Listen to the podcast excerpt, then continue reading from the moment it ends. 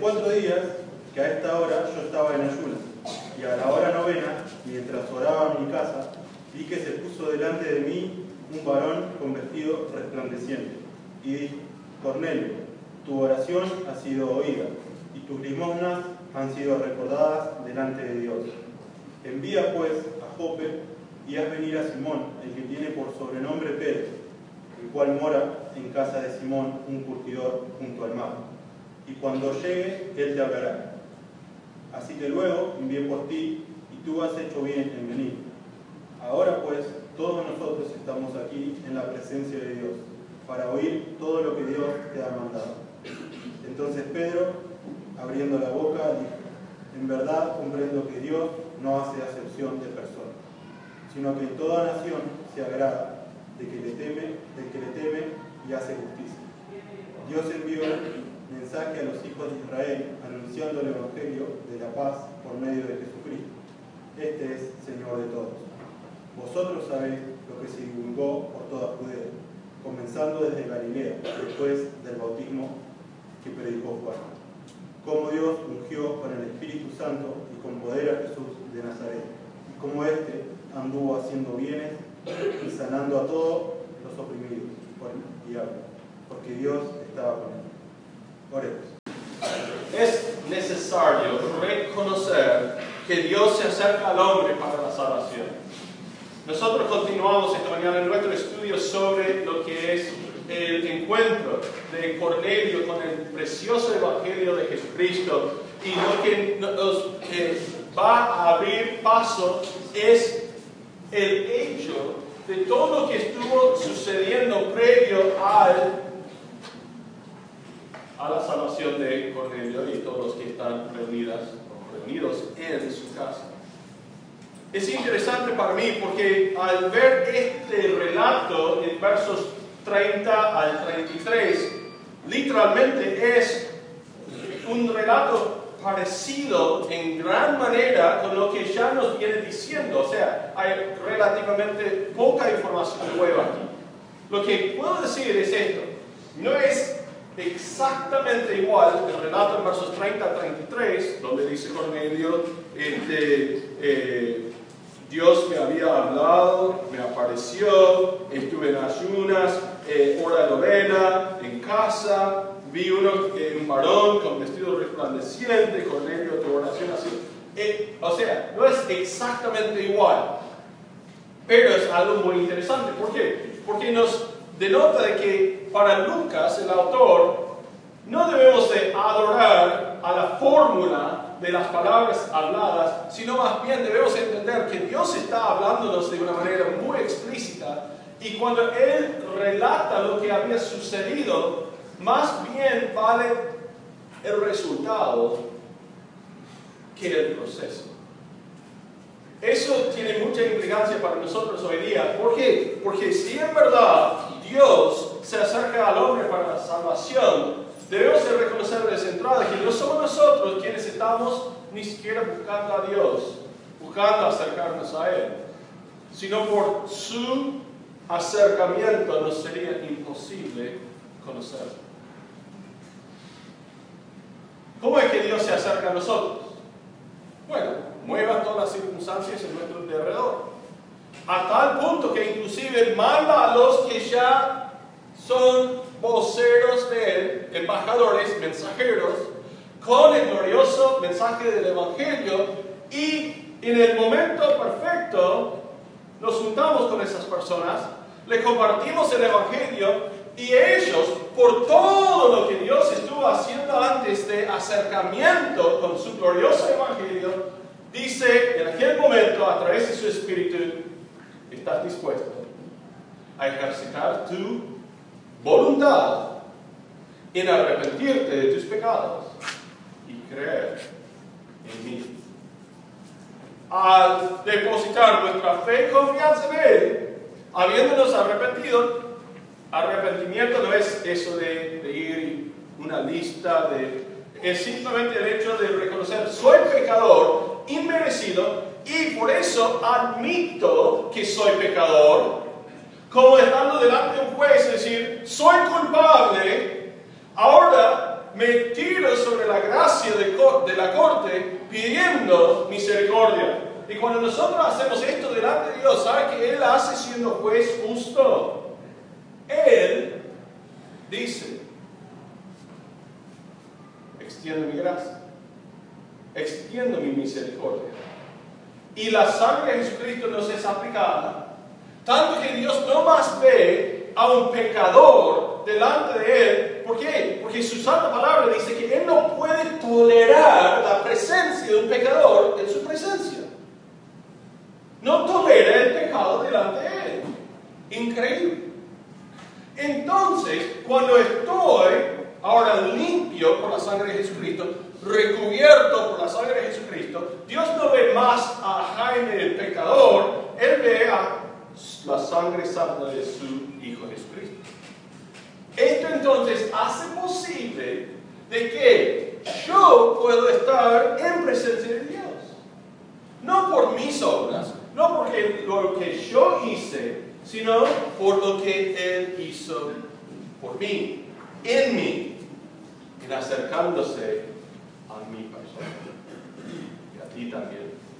Ahora, quiero que ustedes vean algo muy interesante aquí. ¿Cuál es nuestra tendencia? Cuando vemos una fórmula en la Biblia que dice, bueno, este, eh, el Padre nuestro, ¿cómo debemos orar? Jesús empieza a enseñar a sus eh, seguidores cómo orar y esto se ha convertido en una fórmula hoy por hoy. Muchos rezan el Padre nuestro. Jesús nunca fue su intención que nosotros oráramos esas palabras exactas, sino que sea un modelo, que sea eh, un bosquejo para seguir en cuanto a nuestra oración personal. Empezando con que Dios es creador, nosotros somos dependientes de Él y nosotros queremos glorificarle. Que nuestra oración sea así.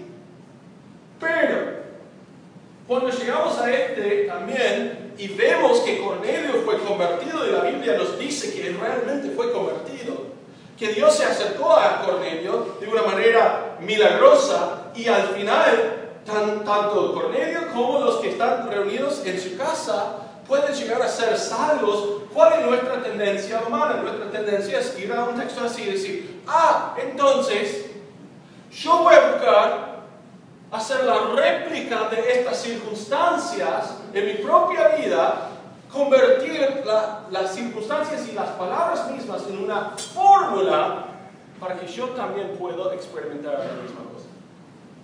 Y es por eso que yo quiero que ustedes vean desde entrada que las palabras ni son exactas entre lo que viene en eh, eh, capítulo 10, versos 1 y en adelante, y lo que se ve ahora en capítulo 10, versos 30 a 33.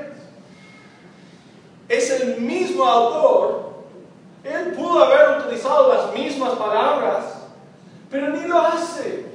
Y eso nos debe hacer entender que cuando Dios nos atrae, no nos atrae por nuestra capacidad de cumplir con una fórmula, sino más bien nos atrae a través de su mensaje de amor, su mensaje del Evangelio glorioso. Y si esto lo podemos tener en mente mientras que veamos hoy lo que dicen los versículos 30 a 38, creo que nos va a ser de mucha ayuda. ¿Por qué? Porque nos va a ayudar a entender el contexto de lo que pueda haber sucedido, inclusive en aquella reunión. Y después extraer de este, suceso para el día de hoy una aplicación para nuestras vidas, cosa que nos hace entender. Tenemos que tener cuidado cuando estamos hablando de las cosas religiosas, de no convertirnos en personas que somos muy devotos, pero no convertidos. ¿Por qué? Porque la devoción tuya no te puede salvar. Tan solo Jesucristo te puede salvar. Pero aún así, vamos a ver en el texto de que Dios dice que nuestra devoción, aún así, sirve, sirve en el proceso de acercamiento al Evangelio de Jesucristo. en una oportunidad, yo estuve muy dispuesto a decir, si alguien está en otra iglesia, una iglesia que no predica bien la palabra sana de Dios, eh, que se basa en la tradición o en escritos aparte de la Biblia, yo hubiera dicho en un momento, mira, esa, esa gente es anatema. O sea, esa gente es eh, sin eh, esperanza. Esa gente está en error. Ahora, puedo decir que está en error, pero ¿cuál es mi diferencia de entendimiento y opinión hoy? Cuando veo a una persona que está en una iglesia que no enseña y predica como la Biblia dice, digo, interesante, esta persona se está acercando a Dios a su manera. Mira, ya de alguna manera Dios lo está haciendo acercar, acercarse a, su persona. ¿Por qué? Porque está interesada en la religión, está de alguna manera buscando tener contacto con Dios. Por ahí no ha llegado a una fuente confiable de agua, pero por lo menos está buscando tomar, porque reconoce que tiene sed de Dios. Por lo cual quiero que esta mañana que ustedes ven conmigo cómo Dios obra en la vida de Cornelio, un gentil que hasta ahora no le entró a la mente convertirse al judaizante, a uno de los eh, eh, seguidores del judaísmo, pero él busca a Dios, busca a Dios. Y digo, interesantemente, por más que está buscando a Dios, no era suficiente para su salvación. Pero este acercamiento, este interés, termina siendo parte del gran plan de Dios en su vida de al final presentarle el glorioso Evangelio. Y lo que vamos a poder adelantar es, eh, si están, eh, no la semana que viene, sino eh, el otro domingo, vamos a continuar con este estudio y vamos a ver a Cornelio salvo por la gracia de Dios. Amén. Así que, bueno, con toda esta anticipación, vamos a verso 30 y vamos a ver aquí, en primer lugar, una reunión con gran expectación. Una reunión con gran expectación. Verso 30, 30, la mitad de 33 dice así. Entonces Cornelio dijo, hace cuatro días que a esta hora yo estaba en ayunas y a la hora novena, mientras oraba en mi casa, vi que se puso delante de mí un varón con vestido resplandeciente. Y entendemos que dice que es un ángel. Es un ángel y dijo, Cornelio, tu oración ha sido oída. Tus limosnas han sido recordadas delante de Dios. Envía pues a Jope, haz venir a Simón, el que tiene por sobrenombre Pedro, el cual mora en casa de Simón, curtidor, junto al mar, y cuando llegue, él te hablará. Así que luego envié por ti y tú has hecho bien en venir. Ahora pues todos nosotros estamos aquí en la presencia de Dios. Cornelio reconoce algo que muchos cristianos ni siquiera han llegado a reconocer. Cuando nosotros reunimos, estamos bajo el ojo atento de nuestro Dios. Dios nos vigila. Estamos en presencia de Dios, dice Cornelio. Estamos aquí reunidos. Dios está viendo esta reunión. Ahora, este relato viene en cuanto a la pregunta que hizo Pedro en verso 29, cuando él dice, por lo cual el ser llamado viene sin replicar. Así que pregunto, ¿por qué causa me habéis hecho venir? Entonces, por tercera vez escuchamos en este relato de este suceso. Porque primera vez lo escuchamos de Cornelio mismo, después escuchamos a Dios diciendo que un hombre Cornelio ha visto en una visión a una persona llamada Pedro viniendo para explicarle o contarle acerca de este camino. Y ahora lo vuelve a repetir. Y nos debe de animar un poco. ¿Por qué? Al fin y al cabo, ¿cuál es el asunto nombre, búsqueda de Dios, Dios dice, el que busca, hallará. El que busca, hallará. Este hombre va a encontrar a Dios. Va a tener un encuentro que le va a cambiar la vida. Él de, de alguna manera está diciendo, yo quiero tener una relación con Dios, pero no entiendo cómo hacerlo.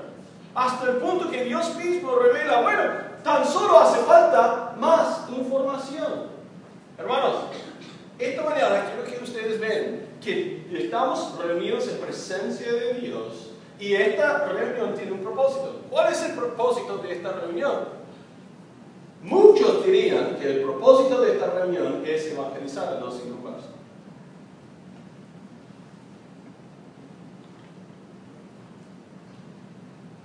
es el propósito de esta reunión. En la Biblia no hay mención de que una reunión así de los creyentes tenga el propósito de ganar algo.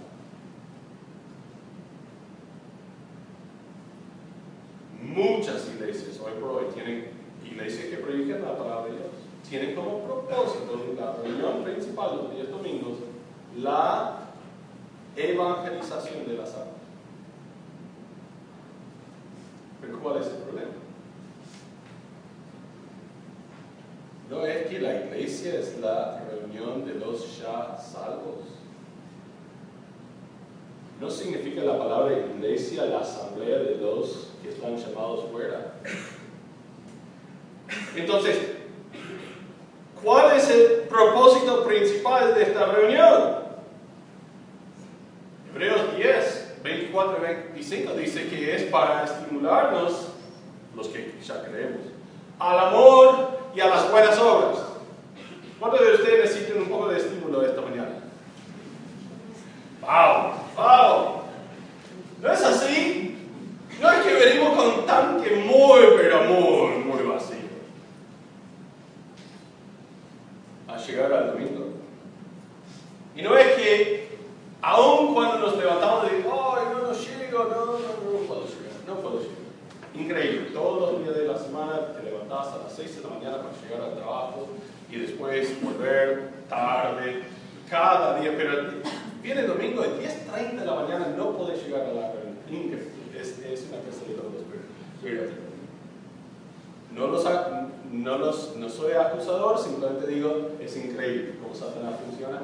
En mi vida esta mañana, Satanás tomó posesión de mi impresora que tengo en casa y literalmente intenté de varias, es una máquina moderna, entonces yo tengo varias maneras de hacer imprimir. En cada caso decía, imprimo, hizo un ruido y después no salió nada.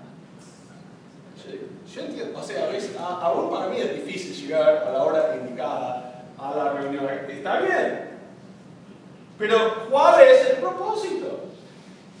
El propósito de esto es de poder edificarnos mutuamente. Principalmente, número uno, dice Hechos capítulo 2, verso 42, que nosotros nos reunimos para, miren conmigo, vamos, porque por ahí lo necesitamos refrescar en nuestras mentes esta verdad. ¿Cuál es el principal propósito de nuestras reuniones como iglesia? Dice 2.42. Perseveraban en qué? ¿La doctrina de quién? De los apóstoles. ¿Sabe cuál es nuestra función aquí al estar reunidos? Para poder mantenernos preservándonos en la doctrina de los apóstoles.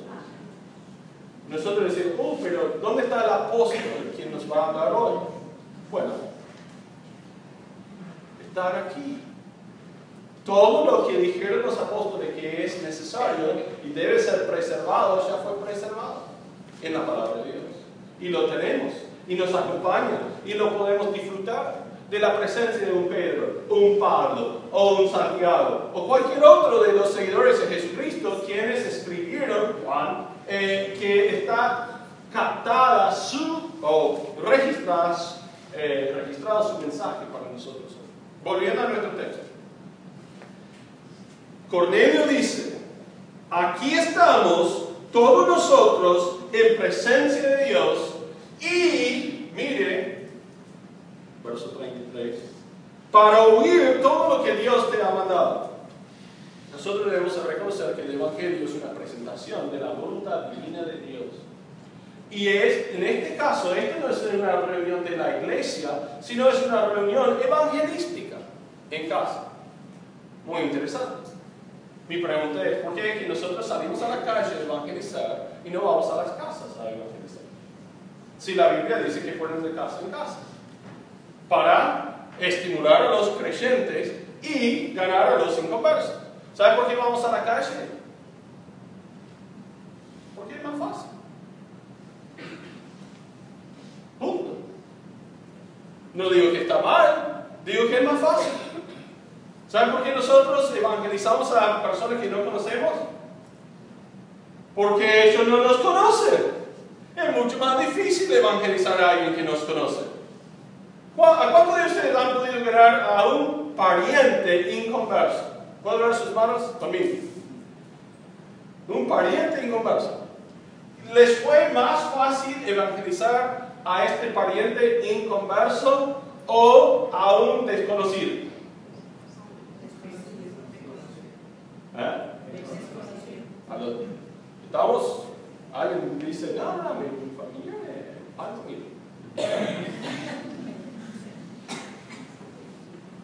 ¿Y por qué? Porque ellos los conocen. Escuchamos un hermoso testimonio de salvación anoche.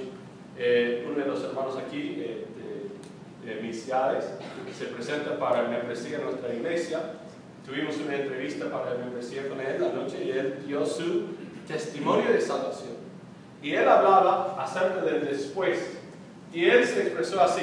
Está bien si lo comparto. Dice, yo continuaba yendo a la cancha a jugar al fútbol con mis amigos porque no quise que ellos pensaran que yo era mejor que ellos sino quise mostrarles que por más que yo seguía jugando al fútbol, no era un buen ambiente para mí, dice, pero por más que yo seguía jugando al fútbol, quise mostrarles que algo se había cambiado en mi vida. Yo digo, interesante, ¿no? Él habla de que uno se burlaba de él, y un día se cruzó con él, y este dijo, ah, mira, quiero decirte algo. ¿Qué me quieres decir? No, te felicito.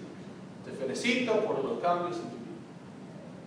Y él pudo testificar y decir, ¿querés aceptar a Cristo vos también? No, no, no, gracias. Pero te felicito. ¿Por qué es tan difícil evangelizar a las personas que nos conocen? Porque al fin y al cabo tenemos que vivir el cambio delante de ellos. Tenemos que demostrarle que esta vida de seguimiento de Jesucristo realmente tiene legitimidad y esto se hace tan solo cuando tiene aplicación en nuestra vida. ¿Cómo vas a convencer a cualquier otra persona de, la veracidad del Evangelio si al fin y al cabo vos mismo no estás siendo cambiado por este Evangelio? Por lo cual nos resulta más fácil ir a los desconocidos y decir, necesitas a Jesucristo.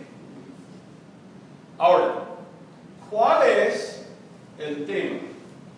¿Cuál es el propósito de esa clase de evangelización?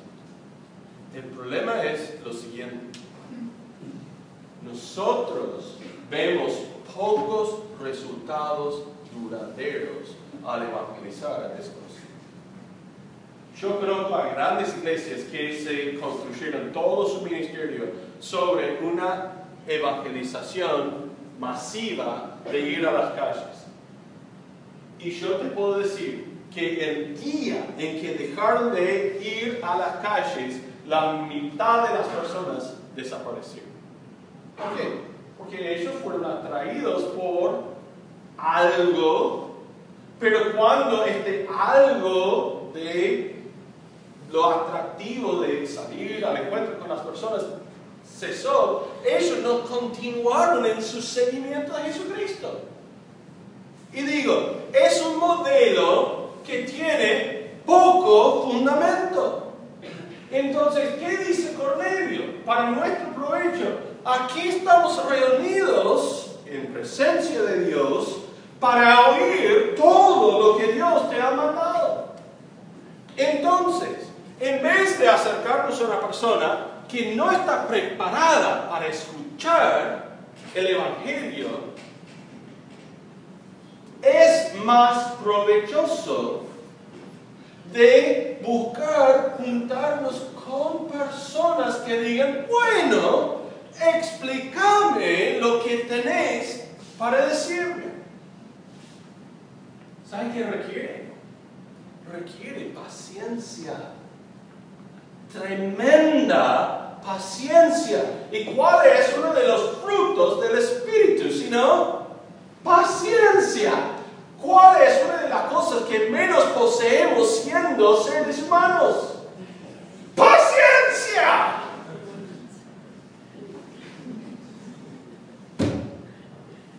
Mi esposa oró 17 años por su papá, por su salvación. 17 años. Casi parece la paciencia orando tanto tiempo. Señor, salve a mi papá, por, por favor.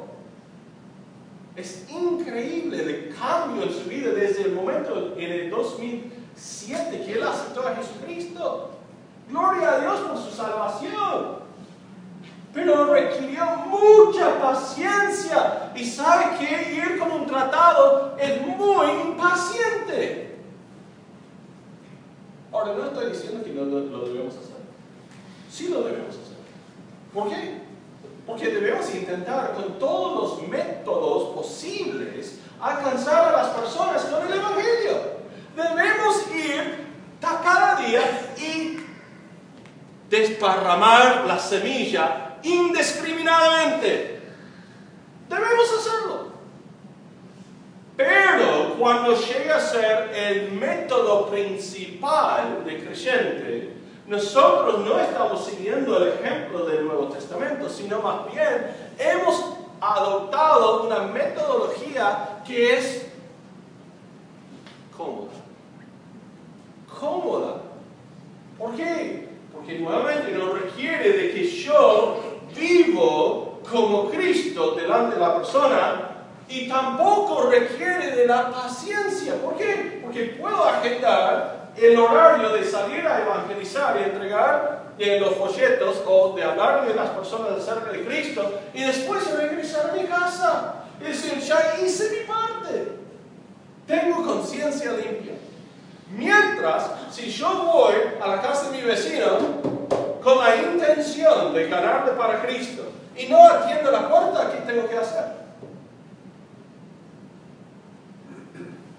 Muy fácil. Tengo que regresar otro día.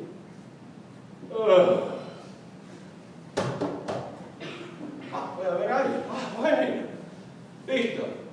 ¿Puedo hablar con Eduardo? Ah, no se siente bien. Ah. ¿Y ahora qué? Me atendieron, pero ni siquiera puedo hablar con la persona. ¿Puedo hablar contigo un momento? Sí, sí, sí. Listo. Eso es lo que quiero hacer. Yo quiero venir acá a explicar el plan de la salvación, para que alguien pueda tener la certeza de lo que va a suceder después de esta vida. ¿Está bien? ¿Puedo pasar otro día? Sí, eso es lo que me pasó esta semana. Con uno de mis vecinos, que yo le había dicho hace ocho años atrás que yo iba a pasar para entregarle ese, ese Ahora Eduardo tiene 80 años y medio no está bien. Y no se va a mejorar, dice su esposa. Yo digo, ah,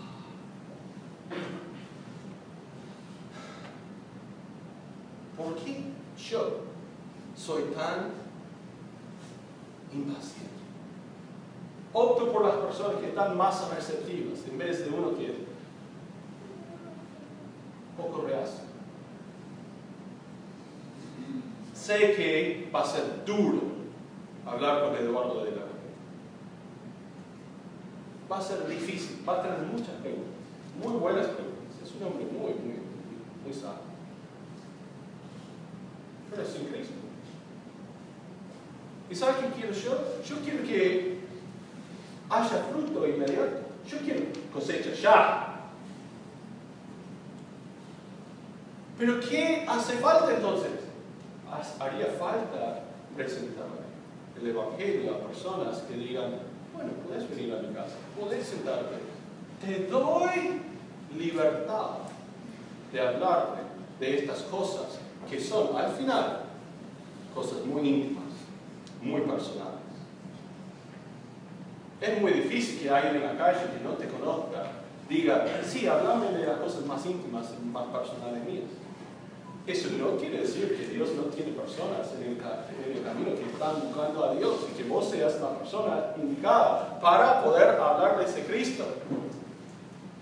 Pero lo que estoy diciendo es que según la Biblia, los resultados más duraderos y más grandes provienen de personas que digan, por favor, explícame lo que te Y esto se hace cuando nosotros nos exponemos a la posibilidad de que esto va a ser un proceso un poco duro, un proceso un poco largo. En este caso, está ahí, está al punto de madurez. Entonces, Pedro habla, Dios manda su espíritu, gloria a Dios, hay cambios duraderos. Pero ¿qué pasa cuando la persona dice, déjame pensar, déjame pensar, déjame pensar? Y vos tenés que ir una y otra y otra vez. ¿Cuál es la expectativa La expectativa es que Dios está obrando. Dios va a hacer su obra.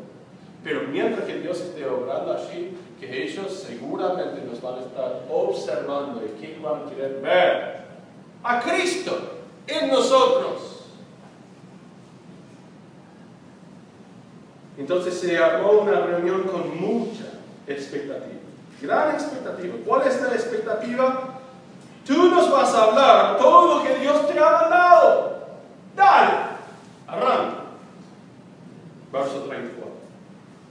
Entonces Pedro, abriendo la boca, dijo, en verdad comprendo que Dios no hace acepción de personas, sino que toda nación se agrada del que le teme y hace justicia.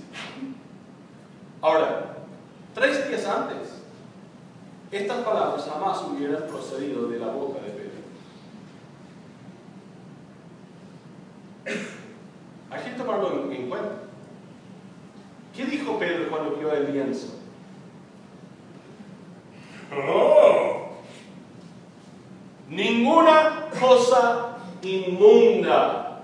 Para él, un gentil es inmundo. Él no puede tener contacto con ellos. Él mismo lo dice cuando llega a la casa de Cornelio. Dice que Pedro le levantó diciendo, levántate pues yo mismo también soy hombre. Verso 26, hablando con él, entró a, a muchos que se habían reunido y les dijo, vosotros sabéis cuán, ¿qué es la próxima palabra? Abominable es para un varón judío juntarse o acercarse al extranjero Dios no hace acepción de personas. Pero hace tres días atrás yo estuve haciendo qué? Acepción de personas. Hermanos, eso es muy animador. Si Pedro puede recibir una instrucción e inmediatamente después implementar un cambio en su vida, hay esperanza para nosotros también. Amén. Pero demanda de nosotros un poco de disposición si el Señor te habla hoy, ¿qué vas a hacer mañana? Volver a lo mismo. Pero que Veo que algunos están sudando, están en calor. ¿Sí? Bueno, lo podemos bajar a 19. Termostato. Es que se quedó un poco arriba. No, es difícil mantenerlos despiertos, pero cuando, cuando tenemos esto, se, se va a cortar enseguida. Aquí en versos 34 y 35 vemos una revelación con gran implicancia. Una revelación con gran implicación para el mundo. Pedro dice, algo me fue revelado, algo aprendí recientemente. ¿Sabe qué es? Verso 34. Dios no tiene favoritos. Dios no hace acepción de personas, literalmente no tiene favoritos. ¿Qué quiere decir esto? Pedro dice que su experiencia con el lienzo le afectó tanto que ahora concluye que Dios no tiene ni siquiera una nación favorita. ¿Cómo puede ser? Si eh, todo el Antiguo Testamento nos enseña, nos instruye que Dios eligió al pueblo de Israel de entre todas las naciones, puso su nombre sobre la ciudad santa de Jerusalén y que Él ha tratado exclusivamente con ellos hasta ahora.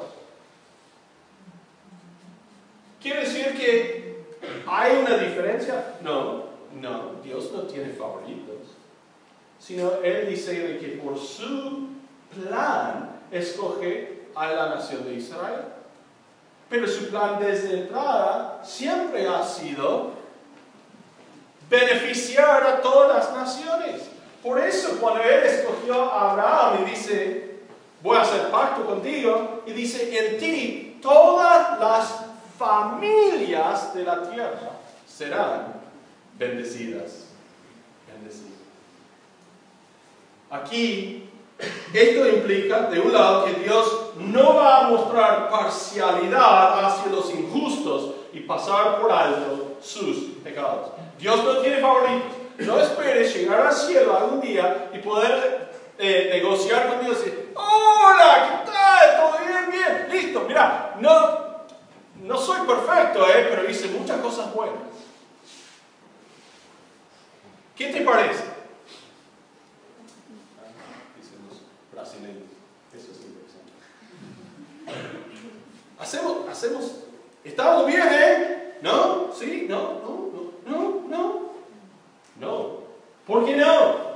Porque Dios no hace acepción de personas. Miren conmigo lo que dice Colosenses, verso 3, verso, eh, capítulo 3, verso 25. Colosenses 3, 25.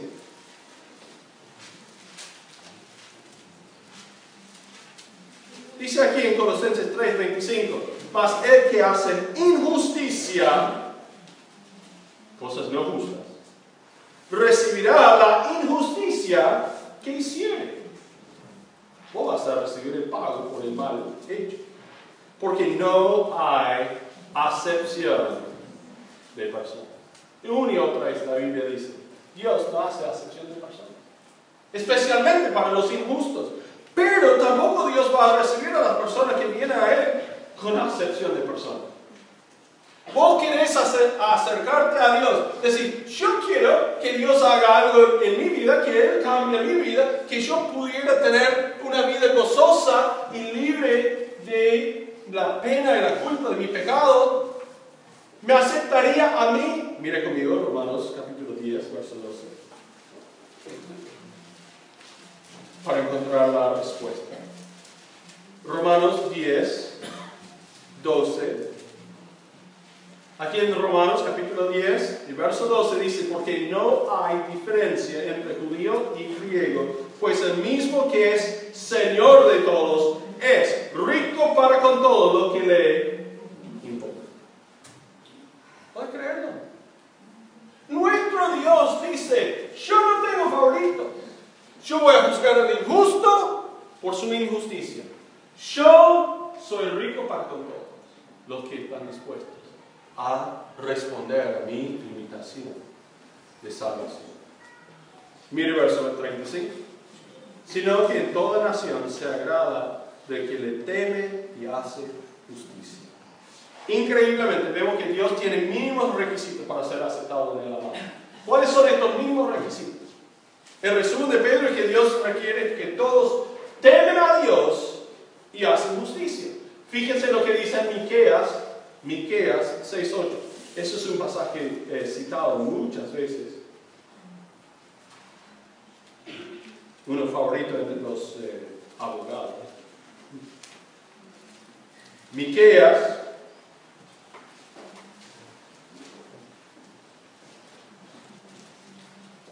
justo después de bueno,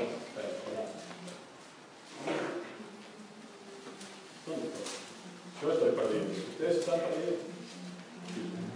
Ezequiel, Daniel, Osea, Osea.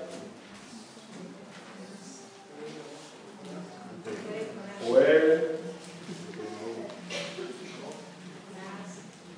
Sí.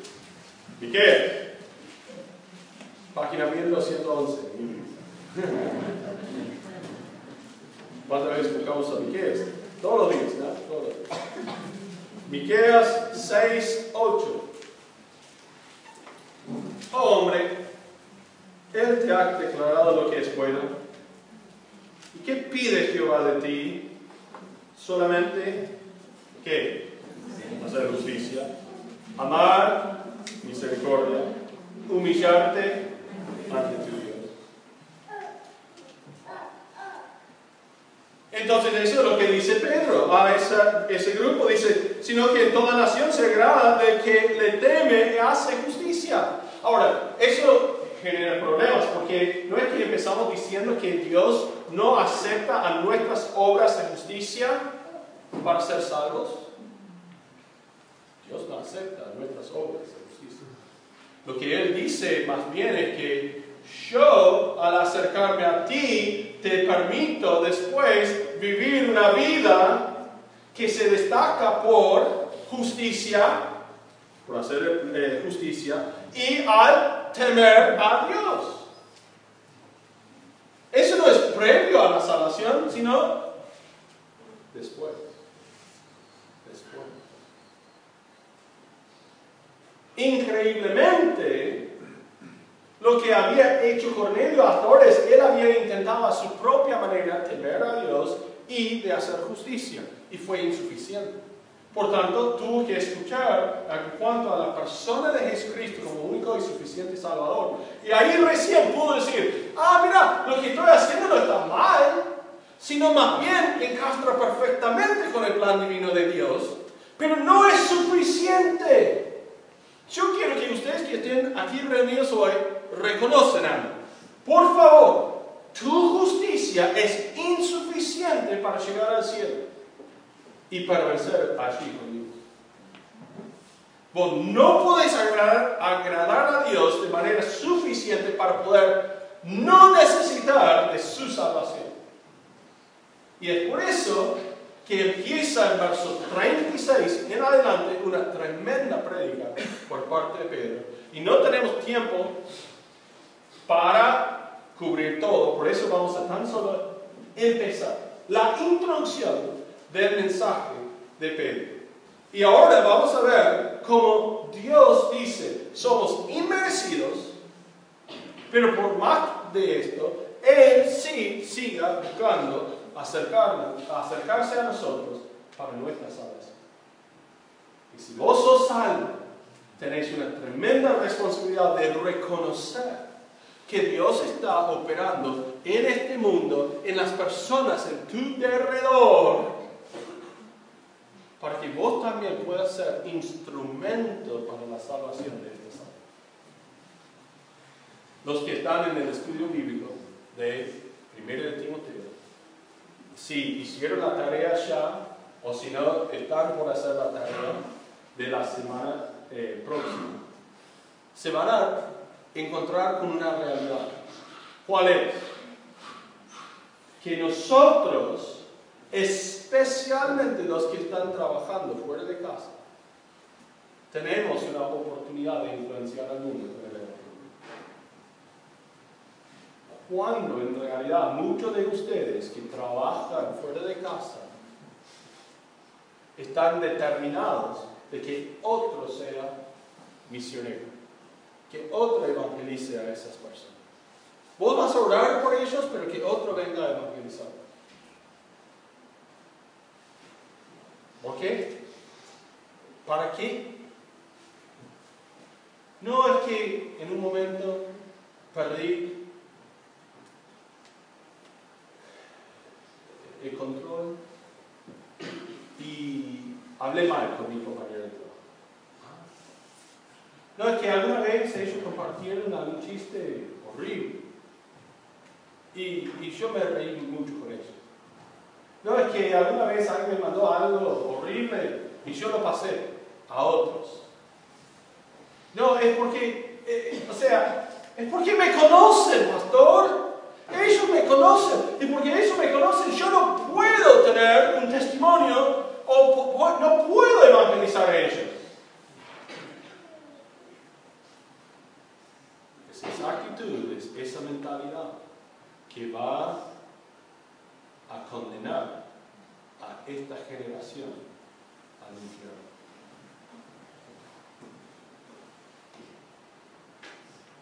cuando en realidad tenemos una tremenda oportunidad de evangelizar a muchas personas, tanto con lo que decimos, lo que compartimos, tanto con cómo somos. Si no sos el creyente que debes ser para poder testificar a los que están en tu alrededor, es hora de implementar cambios. Amén. Es hora de volver a intentar. Empezar de ser. No, no, pero ya, ya, ya es tarde para mí. Entonces, para aquel ya está. Pero ¿qué de los demás? Trabajas con una sola persona, tenés contacto con una sola persona en toda tu vida. Una persona en conversa. No. Por eso, cuando este dice que no, que de aquellos. Sí, pero pastor, yo fui y les hablé una vez. ¿Dónde está la paciencia? No, no, lo hablé dos veces. La paciencia, tres veces. La paciencia. 17 años. Aceptó a Cristo. ¡Ah, bien, listo! ¿Cuál es nuestro problema? Sea nuestro problema el hecho de que el glorioso evangelio, que nosotros decimos amén y amén, no se ve reproducido suficientemente en nuestros labios. Miren conmigo, una reexaminación con gran aceptación. Versos 36, 31. Dios envió mensaje a los hijos de Israel anunciando el Evangelio de la paz por medio de Jesucristo. Este es Señor de todos. Vosotros sabéis. Vosotros una reexaminación. Vosotros sabéis, dice Pedro a este, este grupo, ya tienen noción de todo lo que te estoy por decir. Pedro dice, es imposible viviendo en esta patria, Israel, en este momento, los tiempos de Jesús, que ustedes no pudieron haber escuchado por lo menos acerca de los sucesos alrededor de Jesús Juan el Bautista, y él empieza en verso 36 con el pueblo de Israel en sí. Ya sabemos que Cornelio es un hombre devoto, muy devoto a lo que es la religión judía. Él es benefactor, si lo puedo decir así, porque él había dado para la construcción y para el beneficio del pueblo judío. Pero ahora, fíjense, esto es increíble. Pedro empieza diciendo, Dios envió mensaje a los hijos de Israel, o sea, los profetas, como entendemos nosotros, anunciando el qué? Evangelio. ¿Y qué quiere decir evangelio? Sino buenas nuevas o buenas noticias. ¿Cuáles son las buenas nuevas? Él dice, las buenas nuevas o las buenas noticias son de paz. Ahora, lamento decir, esta idea de paz no es la idea que vos tenés en tu mente ahora mismo. Paz, en este contexto, no tiene nada que ver con la tranquilidad, la falta de tribulación. Nada que ver. Esta palabra paz es la paz que se produce cuando uno no está bajo condena, habiendo sido condenado. Cuando uno recibe las palabras, estás condenado, uno siente una carga tremenda porque ahora de espera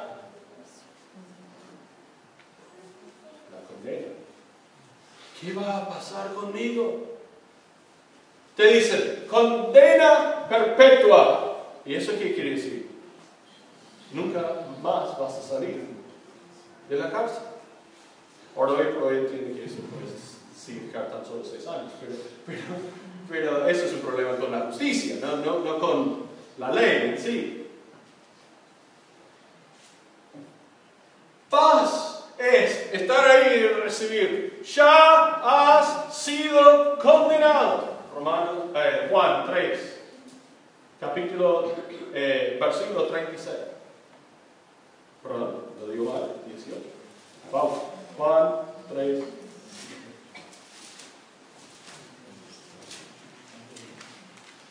El que no cree no es condenado, verso 18. Pero el que no cree ya ha sido condenado porque no ha creído en el nombre del unigénito Hijo de Dios. Ya ha sido condenado. ¿Qué quiere decir esto? Está bajo la condena de Dios. Cualquier persona aquí presente que no ha aceptado a Jesucristo como su único y suficiente Salvador está bajo condena ya. El juez ya ha pronunciado la condena. Tan solo espera estar echado en la cárcel. Y en este caso, la cárcel para Dios es el infierno, un lugar preparado para encarcelar a Satanás y sus ángeles.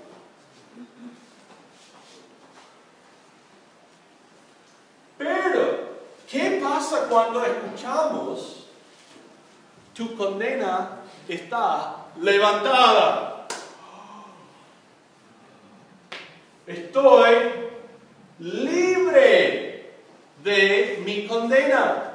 La Biblia tiene una palabra para describir ser libre de la condena. ¿Sabe cuál es la palabra? ¿Alguien quiere tirarla? Salvación. Esta palabra paz aquí refiere a la paz que uno tiene con Dios al ser libre de su condena. Es la salvación. ¿Y en, en qué cosa hay salvación? Dice el verso 36. Paz por medio de este Señor. Mire conmigo el Salmo 107, 20 texto aquí, verso 36, realmente se ve, refleja el conocimiento bíblico que tiene Pedro. ¿Cuántos de ustedes en su mente ven a Pedro como un poco rudo, un poco hombre de la calle, un poco sin, sin letras? O sea, es un hombre de, de vulgo, ¿no? ¿Cuántos de ustedes lo ven así en sus mentes? Sí. ¿Cuántos de ustedes al hablar de Cristo pudieran haber citado al Salmo 107, 20? ¿Qué dice Salmo 107, 20? Miren lo que dice. Salmo 107, 20 dice, envió su palabra y los sanó y los libró de su ruina. Miren conmigo también aquí en Isaías 52, 7. Isaías 52.7. Aquí está este pobre pescador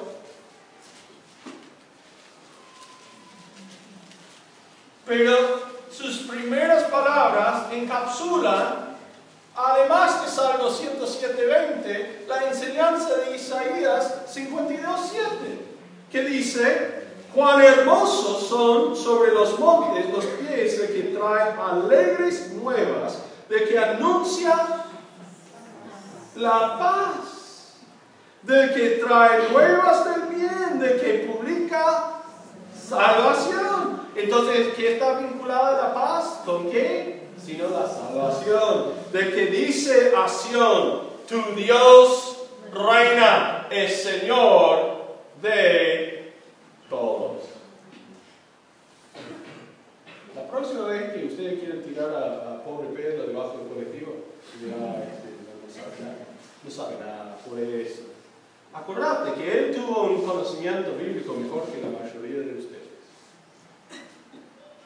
Es una pena, porque él ni siquiera tuvo acceso a una copia de las escrituras.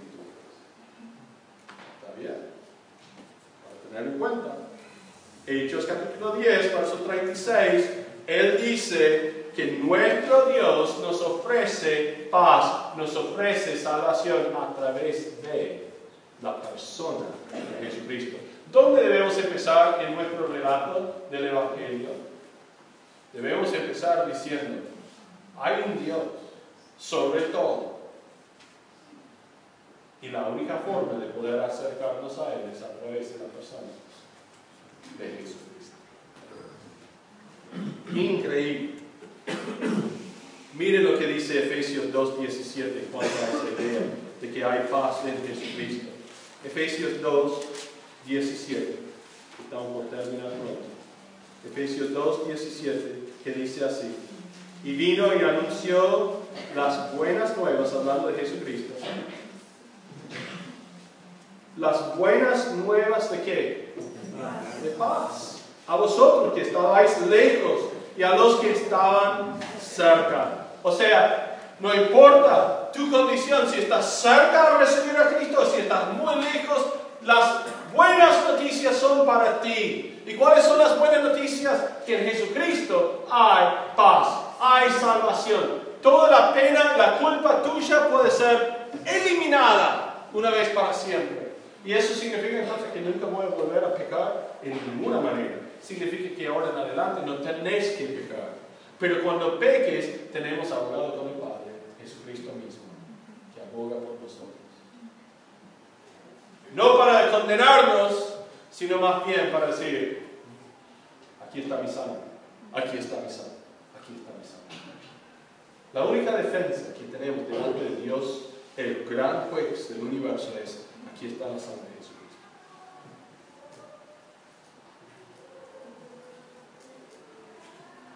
¿Cómo sabe que sos salvo? Puse mi fe y confianza en Jesucristo.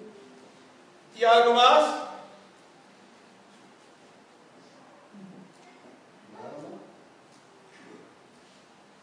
Entonces, ¿cómo vas a entrar en el cielo? Sangre de Jesucristo aplicada en mí. Nada. Dice verso 37 y 38, vosotros sabéis lo que se divulgó toda Judea comenzando desde Galilea, después del bautismo que predicó Juan, como Dios ungió con el Espíritu Santo y con poder a Jesús de Nazaret. Dios confirió poder sobre Jesús para predicar y obrar. Y eso es lo que dice Pedro. Este hombre Jesús fue ungido por Dios para demostrar que es el agente de nuestra salvación hace referencia entonces al bautismo. Cuando Juan predicó arrepentimiento de los pecados, ¿quién fue? ¿Quién fue allí? Jesús. ¿Y qué dice Juan? Yo no debo bautizarte a ti, vos debes bautizarme a mí. ¿No? Jesús dice, no, quiero demostrar mi sumisión, entrega total a la voluntad de mi Padre. No tú pidiendo perdón por sus pecados, porque nunca había pecado. Pero al ser bautizado se identificó con Dios y dice que hay una voz del cielo que dice, este es mi Hijo amado en quien tengo complacencia. Mientras que se descendió en forma de paloma el Espíritu de Dios y posó sobre él. Si eso no es la Trinidad de Dios, no sé qué hay, Espíritu, desde vos, Paloma, Jesús. Bueno, aparte. Pero vemos aquí que dice, verso 38, Él con poder pudo predicar, como este anduvo haciendo bienes y sanando a todos oprimidos por el diablo. La idea de hacer bien corresponde a la idea de benefactor. Fíjense nuevamente aquí en... Eh, perdón, estoy... Verso 30. Hace cuatro días que a esta hora yo estaba en ayunas a la hora novena mientras oraba en mi casa y, se puso delante de mí un varón con vestido resplandeciente. ¿Qué estuvo haciendo Cornelio? orando, está siendo muy devoto a Dios. Hermanos, ¿por qué está siendo devoto? Porque él quiere ser seguidor de Dios. ¿Qué ha hecho antes? Ha hecho muchos bienes, dice verso, eh, capítulo 10, eh, verso 2, piadoso, temeroso de Dios, con toda su casa que hacía muchas limosnas al pueblo. La palabra hacer bien en verso 38 es la idea de ser benefactor y hacer limosnas es la idea de ser benefactor. Lo que este pasaje dice en una forma muy bella es, tus obras, tus limosnas, nunca jamás pueden comparar a lo que Dios ofrece en bien para nosotros. Por más que hagas bien a todo el mundo, me, me hace reír. Sé que estamos en un pueblo bastante religioso. ¿Sabe por qué? Porque en los semáforos hay malabaristas, hay chicos eh, en muleta, hay personas en silla de, rueda, hay chicos con, eh, la espiga de... Eh, hay de todo, ¿no? Hay chicos inclusive. No tienen nada en la mano, ni, ni, ni, ni van a hacer malabares, pero... Hay otros que la, limpian parabrisas, ¿no? ¿Y qué hace el pueblo? ¿Qué hace el pueblo? Hay, vendedores también ambulantes. Estuve en Capital esta semana y vi a uno que estuvo vendiendo panuelos, ¿no? Y, y la persona ni los aceptó, pero le dio eh, los 20 pesos al muchacho. ¿Por qué? Porque el pueblo aquí cree que esto tiene algún beneficio, no para el otro, no, no, no, Nadie está dando plata a esas personas porque cree que esto tiene beneficio para el otro. No, no, no. ¿Qué están diciendo? Otro más. ¿Estamos bien, no, Señor? ¿Estamos bien? Ah, claro, tengo que... Ah, si hago bien para los pobres, me enseñaron, si hago esto, Dios tiene que hacerme entrar en el cielo. Tus limosnas jamás van a ser suficientes para que vos puedas entrar en el cielo. Pero mire lo que dice en este contexto de personas que están buscando acercarse a Dios. Hay uno en el cielo, Jesús de Nazaret, que estuvo aquí en la tierra haciendo bienes y sanando a todos los oprimidos por el diablo. Increíblemente, tenéis un benefactor y sus obras, sus obras de bien,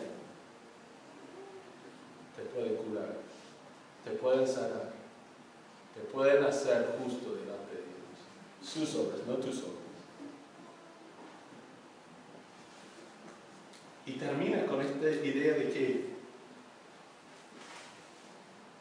hasta nos puede librar de los poderes demoníacos ¿Por qué? Porque Dios estaba con él. Empieza a ser el fundamento sobre el cual va a desarrollar el tema de la salvación. Por lo cual les invito, por favor, de considerar en tu propia vida, ¿cómo estoy yo preparándome para poder entregar el mensaje de la salvación a los que están a mi alrededor, que son tan necesitados? Porque si yo tomo aún un momento para considerar como Dios me eh, se acercó a mí con el Evangelio. Tengo que concluir que Dios está acercándose al hombre con el Evangelio, con el plan de la salvación y nos utiliza a nosotros para este proyecto. Y si nosotros podemos ver a un gran Dios operando en nuestro alrededor, entonces ¿por qué vamos a permitir pasar tiempo antes de que empecemos a contestar y, eh, y predicar a los que están buscando a Dios.